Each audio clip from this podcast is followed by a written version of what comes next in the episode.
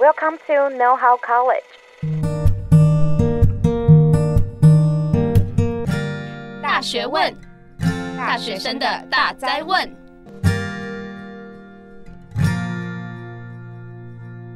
欢迎回来，大学问，大学生的大哉问。我是主持人艾瑞克，我是主持人菲尼。你知道这是我第一次跟你搭主持吗？简单介绍一下你自己。嗨，大家，我是新进的主持人，我叫菲尼，然后目前是大四生，烦恼很多的大四生。我在想，因为我现在已经算是毕业半年了，我不知道现在的大学生还有没有类似相同的烦恼啊，所以我想问一下，大四的你有什么样的烦恼？你觉得跟听众也是差不多的？我觉得我大学时期每个阶段的烦恼都不太一样。大一、大二的烦恼就像是我来到一个新地方，可是我不知道我自己喜欢什么，然后还在探索自己。可是现在大三、大四反而是想做的事情很多，但是时间不够用。所以你是说你现在时间管理遇到蛮大挑战吗？对，我每天都希望我有四十八个小时，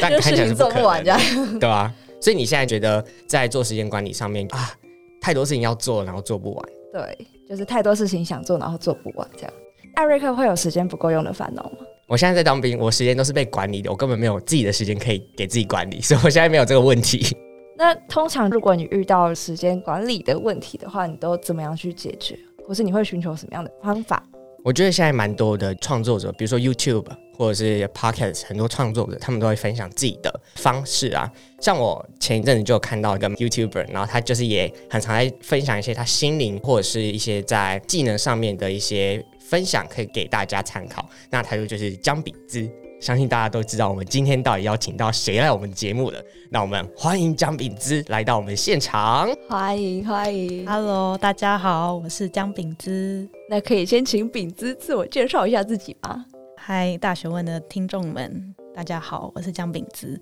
那我目前是在医院工作的住院医师，就是有同时在经营自己的 YouTube 频道，就叫姜饼资。这个频道主要是分享一些时间管理的方法跟技巧，然后帮助我们就是可以过一个更好的生活这样子。榜纲上面写一个住院医师，请问是真的住在医院的那个住院吗？对啊，因为住院医师就是要照顾临床病人，所以要值班。那值班我们就是在医院过夜这样我一直以为是驻点的那个住欸。没有没有没有，是住在、哦、就睡在医院，了解这样子。我其实一开始很好奇，为什么姜饼子你要叫做姜饼子，就是以这个名字作为 YouTube 频道？因为我的英文名字叫 Ginger，然后那时候就联想到就是 Gingerbread，然后就翻译成中文就叫姜饼，然后又刚好我的中文名字里面有一个资，所以就合起来就变姜饼资这样子。嗯，那可以简单介绍一下 YouTube 通常在分享什么样的内容吗？哦，我的 YouTube 主要是分享一些我遇到的困难，像是因为我对时间管理跟工作效率还有笔记做笔记的方式都很有兴趣，所以大主题是这几个方向。那偶尔也会分享一些我的生活的 Vlog，就可能我的下班生活，然后也会分享一些 Notion 的教学，因为我自己本身有在使用 Notion 这个笔记软体。那也会分享很多就是有趣的书，就是值得阅读的书，因为我平常也会看很多书来解决我生活上遇到的困扰，这样子。那我想要问，因为感觉住院医生平常的生活应该会蛮忙的，当初怎么会想要创立 YouTube 呢？因为感觉要同时做 YouTube 是一件非常累人的事情。这个是一个非常好的问题，就是我当初会想要创立这个频道，是因为我已经在医院工作三年了，只是在这三年之间，我才发现，就是我的生活好像有点枯燥，就是可能比较平淡一点点，就是生活中好像没有什么事情是让我觉得很兴奋，然后很期待的。每天就好像都是去医院，然后把医院该处理的事情处理完，然后下班回到家就是可能继续读书，或者是做一些自己的事情。那生活就比较没有呃让我觉得很期待要做的事情。那时候会看 YouTube，然后就看到很多 YouTuber，感觉他们的生活都很有趣，就是可能可以遇到很多其他创作者，或者是做一些很酷的事情这样子，所以才想要开始经营自己的 YouTube 频道。嗯，所以你刚刚。讲下来就是你就是在医院里面工作，然后下班的时候还会找时间来进行创作，听起来就是你平常都是一个很认真在生活的一个人。所以我想问一下饼子，你平常会有倦怠的时候吗？有啊，我我也有很多不想做事的时候，就是可能回到家就其实蛮累的，然后就会想要耍废。那你有想要拍耍废的一面给大家看吗？呃，我很期待看到。就是我之前有收到很多小姜饼跟我说，他们会在留言说，我怎么看起来都不会累，然后每天都就是好像很有活力一样。但其实我要跟大家承认，就是我自己本身也是一个很常想要耍废，然后不想做事的人。只是因为我如果真的在耍废的话，我就不会拍这些影片给大家看。就是那时候，就是我真的很不想做事的时候，就是我其实有很多。跟大家其实是一样，就我们都是普通人，我并不是天生就很自律或者什么的，我只是就是找到一些方法，可以让我在没有动力做事的时候，还是可以去做一些该做的事情，这样子。嗯，秉之刚刚有提到你是一个就是很自律的人嘛，那想要问一下，你有没有什么保持自律的方式？我自己在保持自律的方式，主要有三个方法，我觉得是比较重要的。那第一个就是找到你为什么做这件事。驱使你去做这件事情真正的动力是什么？那像我一开始在经营这个 YouTube 频道，我会想要做这件事情，是因为我觉得创作它为我的生活带来很多改变，就是它让我的生活变得很有趣。对，因为有些人可能经营 YouTube 频道，他可能是希望可以赚钱啊，或者是可能接到一些业配或什么之类的，但那个不是我一开始想要做这件事情的原因。那我想做这件事情，因为我有很多想要解决的问题。那我就是透过在制作这些影片的时候，帮助我自己解决这个问题。因为当我要做出一支影片，我就需要很努力的去找到这个解决方法。那找到之后，我的问题就被解决了。那如果刚好有跟我遇到相同问题的人，那他在看了这支影片，就或许就可以刚好帮助到他们。所以我觉得让我一直有动力持续做这件事情，就是因为我知道我的为什么这样子。第二个就是有效分配精神。我以前一直觉得，就是时间管理，就是你在呃一定的时间内做越多事情越好。但后来就发现，其实并不是这样，因为就算你做完了一件事情，还是一直会有事情不断的进来这样子。所以后来我才开始意识到，就是其实时间管理它是先决定你这些事情的优先顺序。就是哪些事情对你来说是重要的，然后哪些对你来说是比较没有那么重要的。当你安排了这些优先顺序之后，你就可以先从重要的开始执行。但因为我们除了就是时间，其实精神也是我们一个很有限的资源，所以我后来也意识到，就是其实我们不只要管理我们的时间，我们也要善用我们的精神。因为我在精神好的时候去浪费时间，可能花手机或什么，那个精神就被浪费掉了。哦、但如果我在精神不好的时候，就硬要去做一些很困难的事情，反而更没有效率。对，对，反而更没有效率。所以我觉得有效分配精神是一个大家都必须学会的能力。那你可以举例一下吗？就是像如果是你的话，你会怎么样去把你身边的事情，就是像你刚刚说有效分配精神跟安排优先顺序？嗯。那像我现在就是住院医师，所以我的最重要的事情在医院来说，就是要呃写论文。那写论文对我来说就是一个非常非常非常非常困难的事情。的事情对，就因为我不喜欢，但是又必须被完成这样子，所以我通常会早上，因为早上是我精神最好的时候，我早上起床就会先第一优先来做这件事情。然后在下午的时候，通常是我精神比较不好的时候。所以在下午的时间，我就会安排自己，就是可能像是如果在做影片嘛，那剪影片其实就是一个不太需要消耗脑力的事情，嗯，所以我就会在下午的时候就是剪剪影片，然后放松一下，然后呃打扫房间，我觉得也是一个很棒的，就是在你下午没有精神做的一件事情，就是连你精神不好的时候都可以完成这些要被完成的事情。其实你做完这些事，你就会觉得哎。欸觉得有心情很好，对，就觉得连连我这么废的时候都可以完成一些事情，就觉得其实那个动力就会开始慢慢出现，你就会恢复动力去做其他更重要的事情，嗯、有赚到的感觉。对，这个方法是我最近才有深刻体会到的一件事情。那第三个方法呢？第三个方法就是适当的休息，不要给自己太大的压力。以前我也是有点工作狂，就是会一直要做事，然后觉得好像我只要停下来我就很废，然后很容易。感觉不小心就被人超过这样子，但到现在我就觉得，嗯，就是我把自己逼这么紧，好像对我的不管是身体啊、心灵都没有什么太大的帮助，所以我也开始慢慢在练习，就是让自己慢下来，然后找一些舒压的方式，这样子。嗯，了解。好，那饼子刚刚有提到，就是适当的休息，不强迫自己，并且找到舒压方式是很重要的嘛？那想要问饼子，平常有什么就是舒压的方式吗？因为我本身就是一个很喜欢运动的人，就是我以前大学的时候下课都会去打篮球跟打羽球，然后在开始工作之后就慢慢接触健身。那周末回家的时候，也都会跟我的家人一起去爬山。所以我觉得运动对我来说是一个就是蛮舒压的方式。那你为什么一开始是选择就是爬山，而不是别的运动？因为那时候就是我爸他从二零一八年开始吧，他就慢慢的有接触登山，然后那时候他都是爬一些小小的山，像可能阳明山之类的，然后那时候就有跟他开始一起爬。但后来爬一爬，他可能就爬出兴趣来，所以就慢慢的往百岳的方向前进。但因为百岳就比较危险，那因为我爸他工作的关系，所以比较难找到有人陪他一起去。所以我那时候就想说，好吧，那不然我就陪我爸一起去爬好了，这样他就比较不会自己一个人，然后比较安全这样子。那后来爬一爬，其实我自己就也爬出兴趣来这样子。嗯、对、啊，那你觉得带爬山带给你有什么样的就是成就感吗？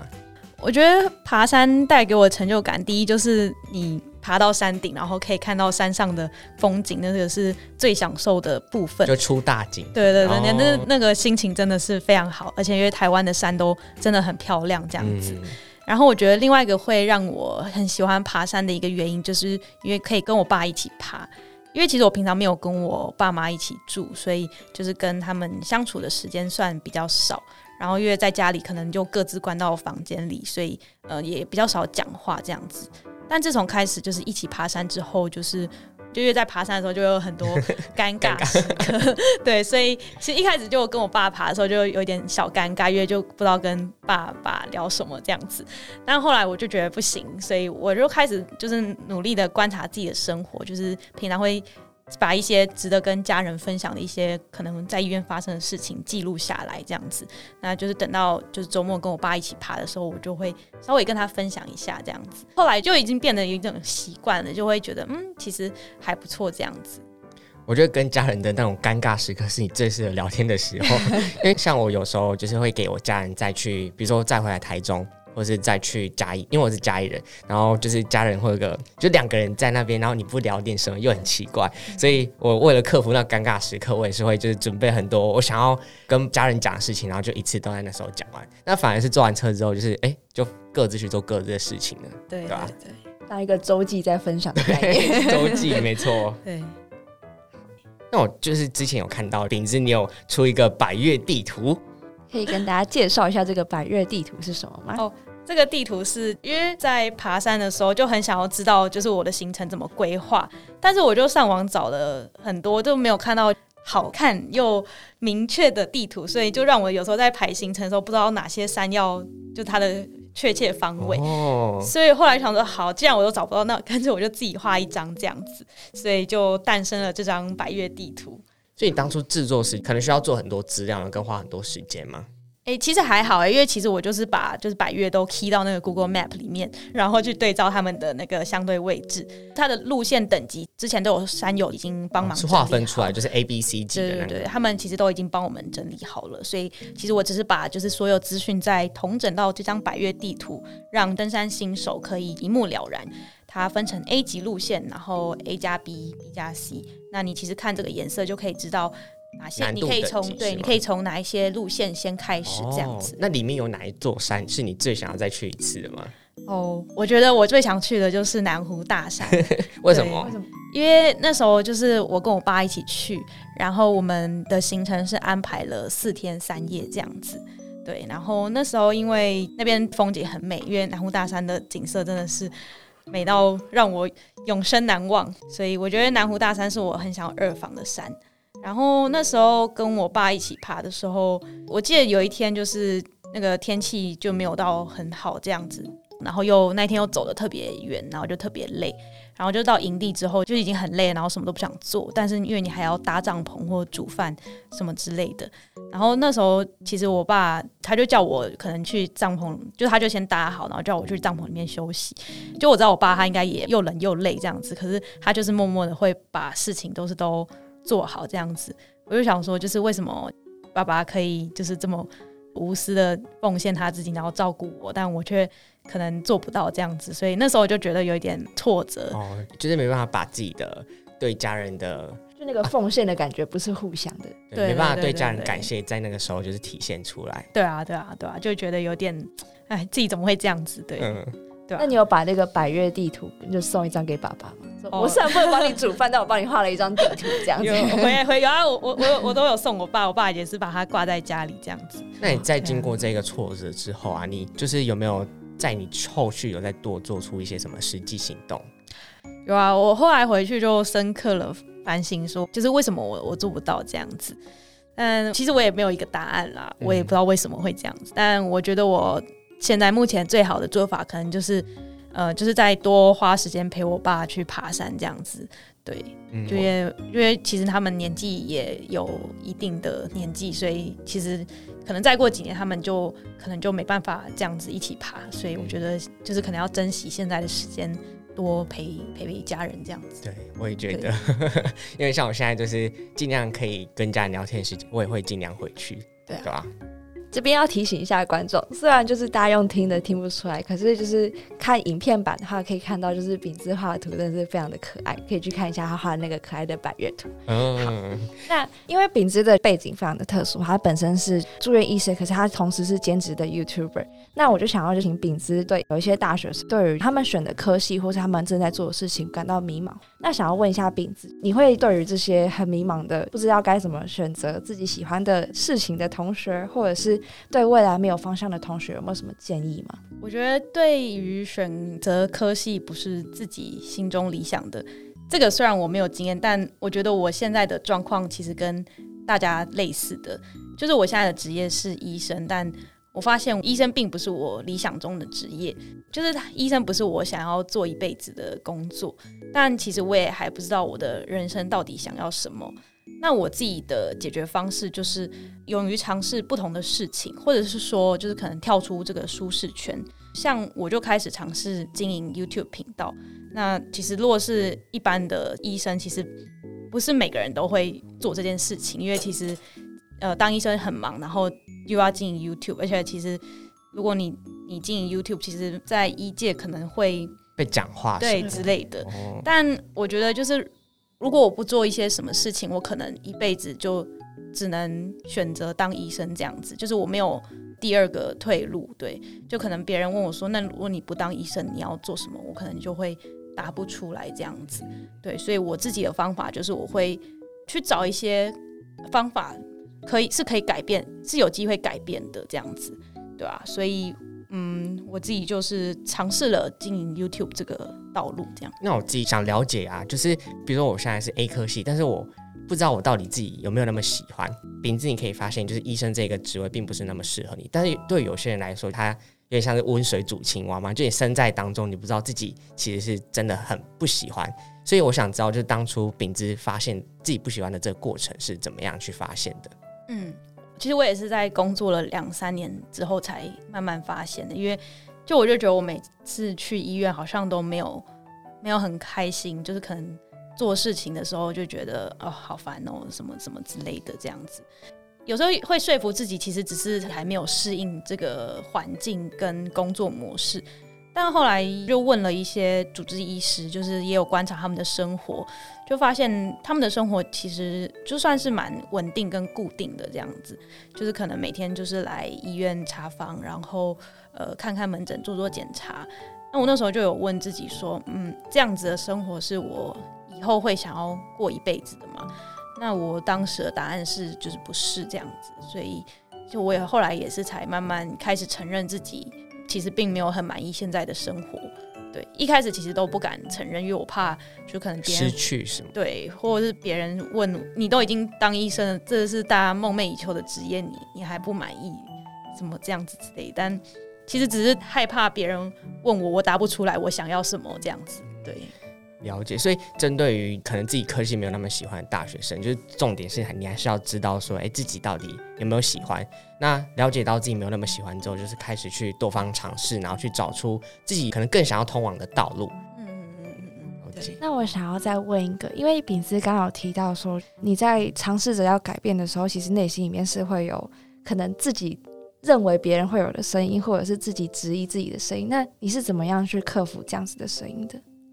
这其实跟我一开始经营 YouTube 担心可能别人会觉得我很奇怪，这个其实是一样的概念。但，唉，后来其实 觉得先叹气，对，因为其实我后来看了一本书叫做《The Obstacle Is the Way》，呃，中文可能有翻译，但好像已经没有在上市，叫《障碍就是道路》。那里面其实有提到一个观念，我很喜欢，就是你无法控制别人的想法，但是你可以改变自己看待这件事情的观点。我们真的是没办法决定别人要怎么看我，但其实我可以，我可以控制我自己的想法，这样子。所以后来其实我就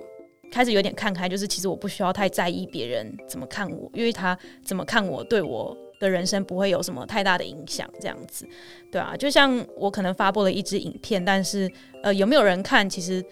我不能控制他要不要看，但是我可以控制我对他的用心程度，然后这支影片有没有帮助到我自己，所以我后来就是有点释怀，不需要太在意别人的眼光，而且其实大家都忙着过自己的生活，其实根本就没有人会去在意你别人的生活，大家的那个焦点都是放在自己身上，其实很少会去在意别人过得怎么样，对啊。所以有时候反而是自己想太多了。没错。嗯，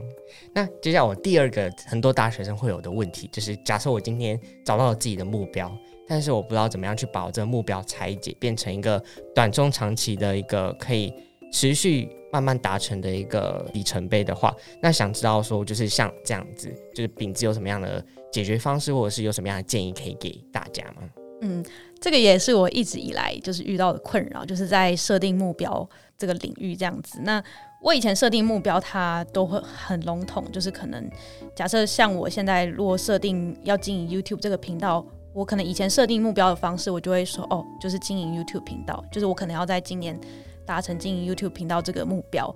但我后来发现，在这个目标它其实犯了一个很大的错，就是它不够明确，然后也无法衡量，所以我后来就慢慢学习了一些方法。那现在我自己在设定目标，我会要求我自己的目标有符合三个条件。那第一个就是这个目标它要是很明确的，然后这个目标是要可以衡量的，跟这个目标是有期限的。那像我现在对于我 YouTube 频道的目标就是说，呃，每周产出一支影片，然后至少持续两年以上。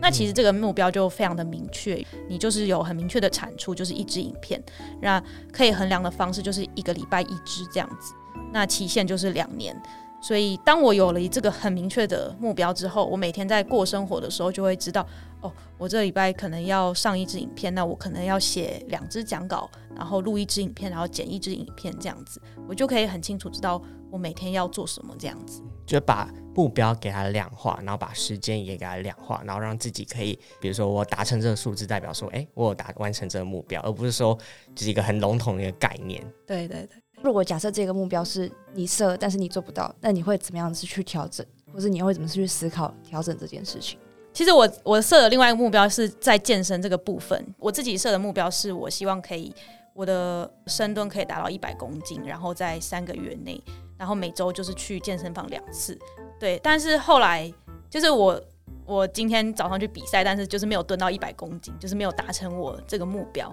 那我就知道，就是我设定的这个目标，它是有一点太太太高了。这样子，就是有两种方式。第一个就是要看清你的能力，可能就是把这个重量往下调，这样子。以我自己的例子来说，那第二个就是你要去思考，是不是你的方法有哪里出错，这样子。那我后来其实认真思考，就是我。只设定了我要一个礼拜去健身房两次，但是其实我没有针对我的菜单的那些重量跟组数做特别的规划，所以我后来就经过今天早上的思考之后，就觉得可能我之后在调整我的训练菜单的时候，我可能要再认真的把我深蹲的那些组数跟次数用很明确的数字把它量化出来，这样子。了解，就是不是只是单纯修项目，可能是真要去找出为什么做不到的这个问题点。对对。那想要知道怎么把目标以时程的方式把它切成短期啊、中期啊、长期的规划，然后去慢慢的达成。我觉得短中长期你的目标，它其实最终都是要用最后最后你到底想要得到什么样的成果来说。像我自己就很常问我自己，就是三个问题，就是让我知道我未来到底想要过什么样的生活。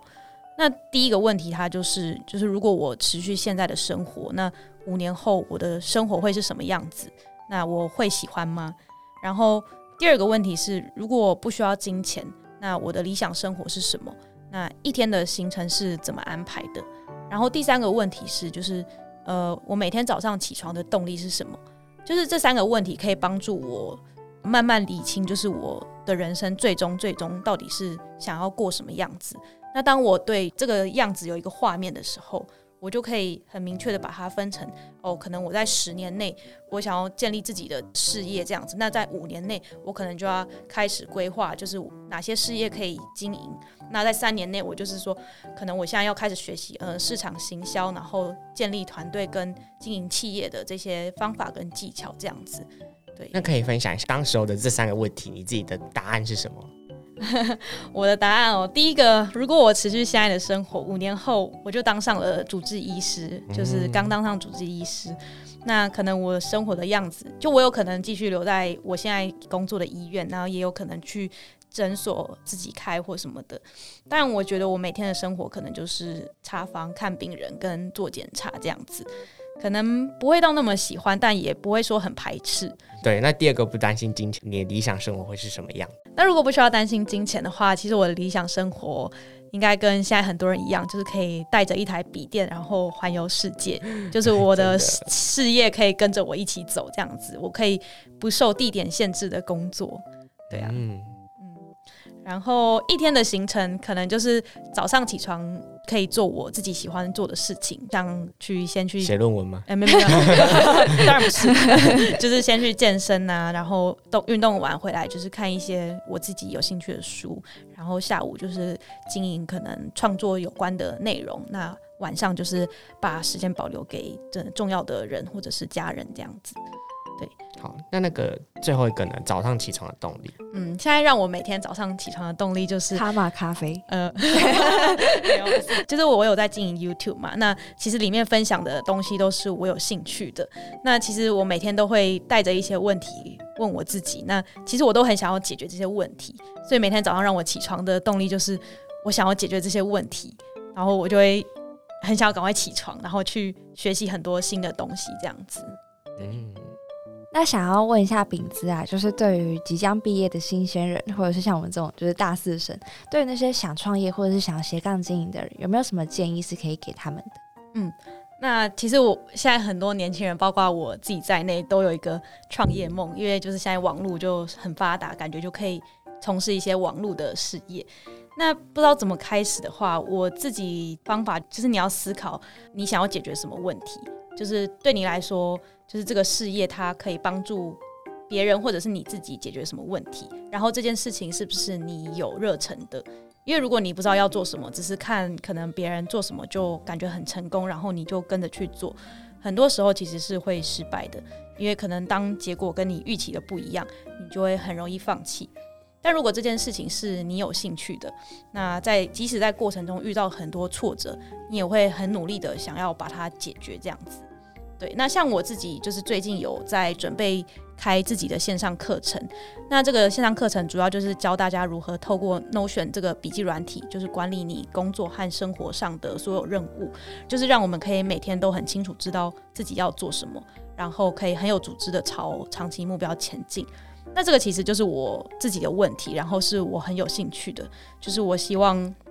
我可以透过就是在建立这个课程的过程中，帮自己解决问题。所以我一开始在这设定这个课程的主要客群，其实就是我自己，因为就是当我因为其实，在教别人的时候，就是你学习最快的时候，而且如果你要把它做成一个课程，它势必需要有一定的完整性跟系统性，所以这就会促使我很努力去找到就是解决方法这样子。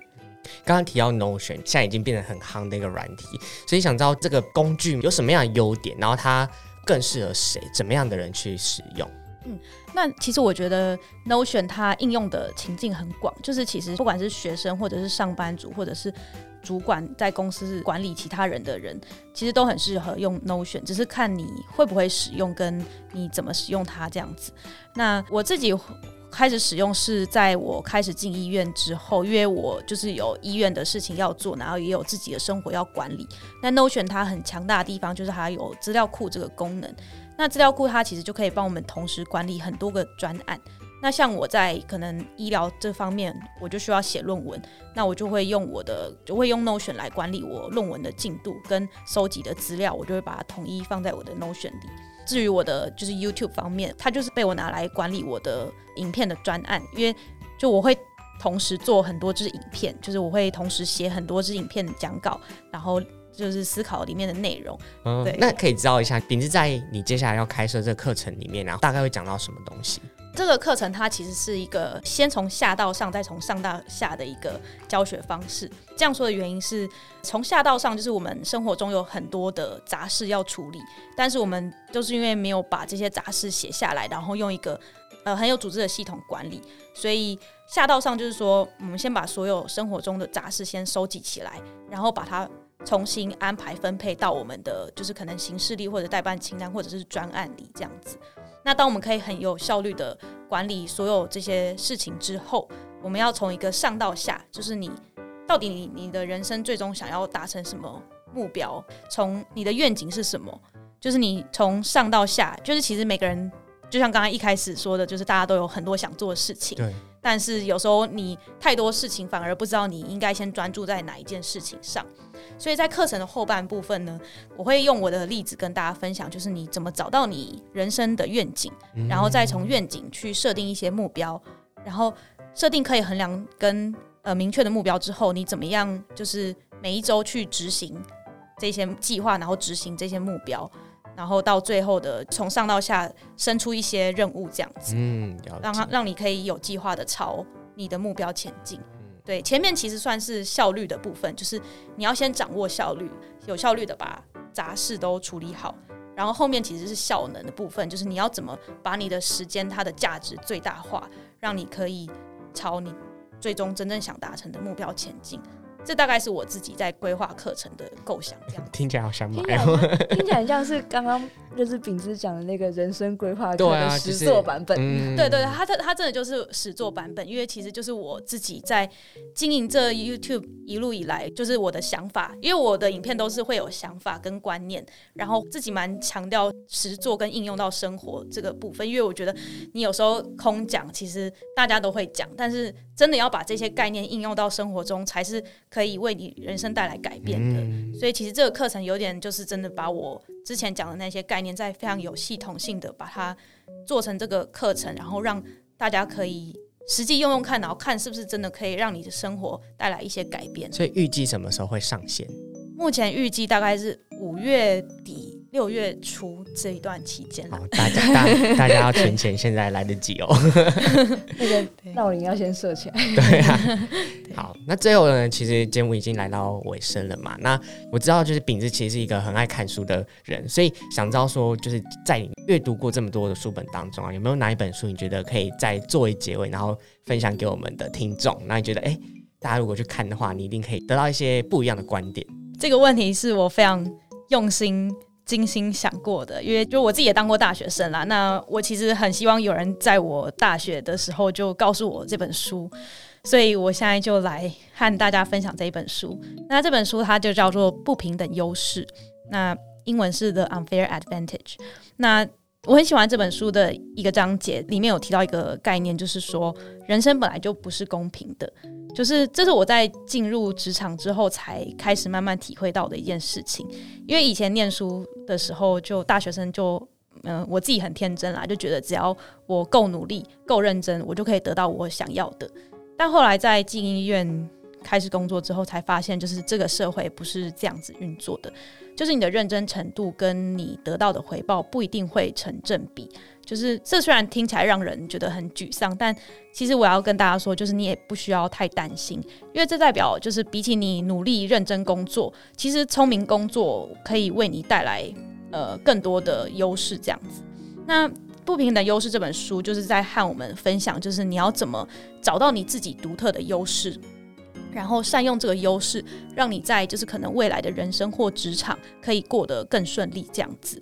那呃，以我自己的例子来说，像我的不平的优势就是我算相对幸运，就是我出生在一个就是不太需要担心经济问题的家庭，然后就是爸妈从小就很开明，就是很愿意投资金钱让我去学习可能不同的才艺，像是画画啊、学日文跟学小提琴，就让我培养一个就是勇于尝试不同呃新东西的习惯。那另外一个不平的优势就是说我还算蛮会念书的，所以就让我也可以很顺利的考上医学系，然后当医生这样子。那当了医生之后，这个职业也是我的一个不平的优势。像我之前在发布就是住院医师的下班生活这支影片，其实我就偷偷把这个不平的优势应用进去，因为我的标题就是写呃住院医师的下班生活。因为如果我的影片是说我的下班生活，可能就没有人想要看，对，就就是谁你你是谁？就是但对大家来说，可能就是医生就是一个很神秘的职业，所以大家看到医师的下班生活之后，就会产生很大的好奇心。那那时候就是这支影片的观看人数就是就是瞬间就是暴涨上去，然后也让我的频道就是越来越多人观看，所以其实这就是一个利用不平等优势的方式，这样子，嗯、对啊，这样听起来有点像算是找出自己的亮点嘛？嗯，对，我觉得算是，嗯，了解。那我们今天邀请到知名 YouTuber。张秉志来到我们现场，跟我们分享一下，诶，他当初创立 YouTube 的动机，以及他在住院医师跟 YouTuber 这两个身份之间，怎么样去自律的完成就各自的部分。那同时呢，他也跟我们讲到说，诶，他自己有一些登山的兴趣啊，然后他自己有做一个登山图，可以供大家参考。那接下来呢，我们就带到了大学生常见的三个问题。那最后呢，就是秉志也呃跟我们讲的，诶，Notion 的一些就是优势。然后最后，他也即将有一个 Notion 的课程要上线了，对，大家可以敬请期待。那我们今天很高兴可以邀请到江明志来到我们现场。那我们大学问，下次再见喽，拜拜，拜拜，拜拜。如果你喜欢今天的节目内容，欢迎到大学问 IG 追踪支持我们，并在各大平台订阅我们的节目哦。我们下次见，拜拜。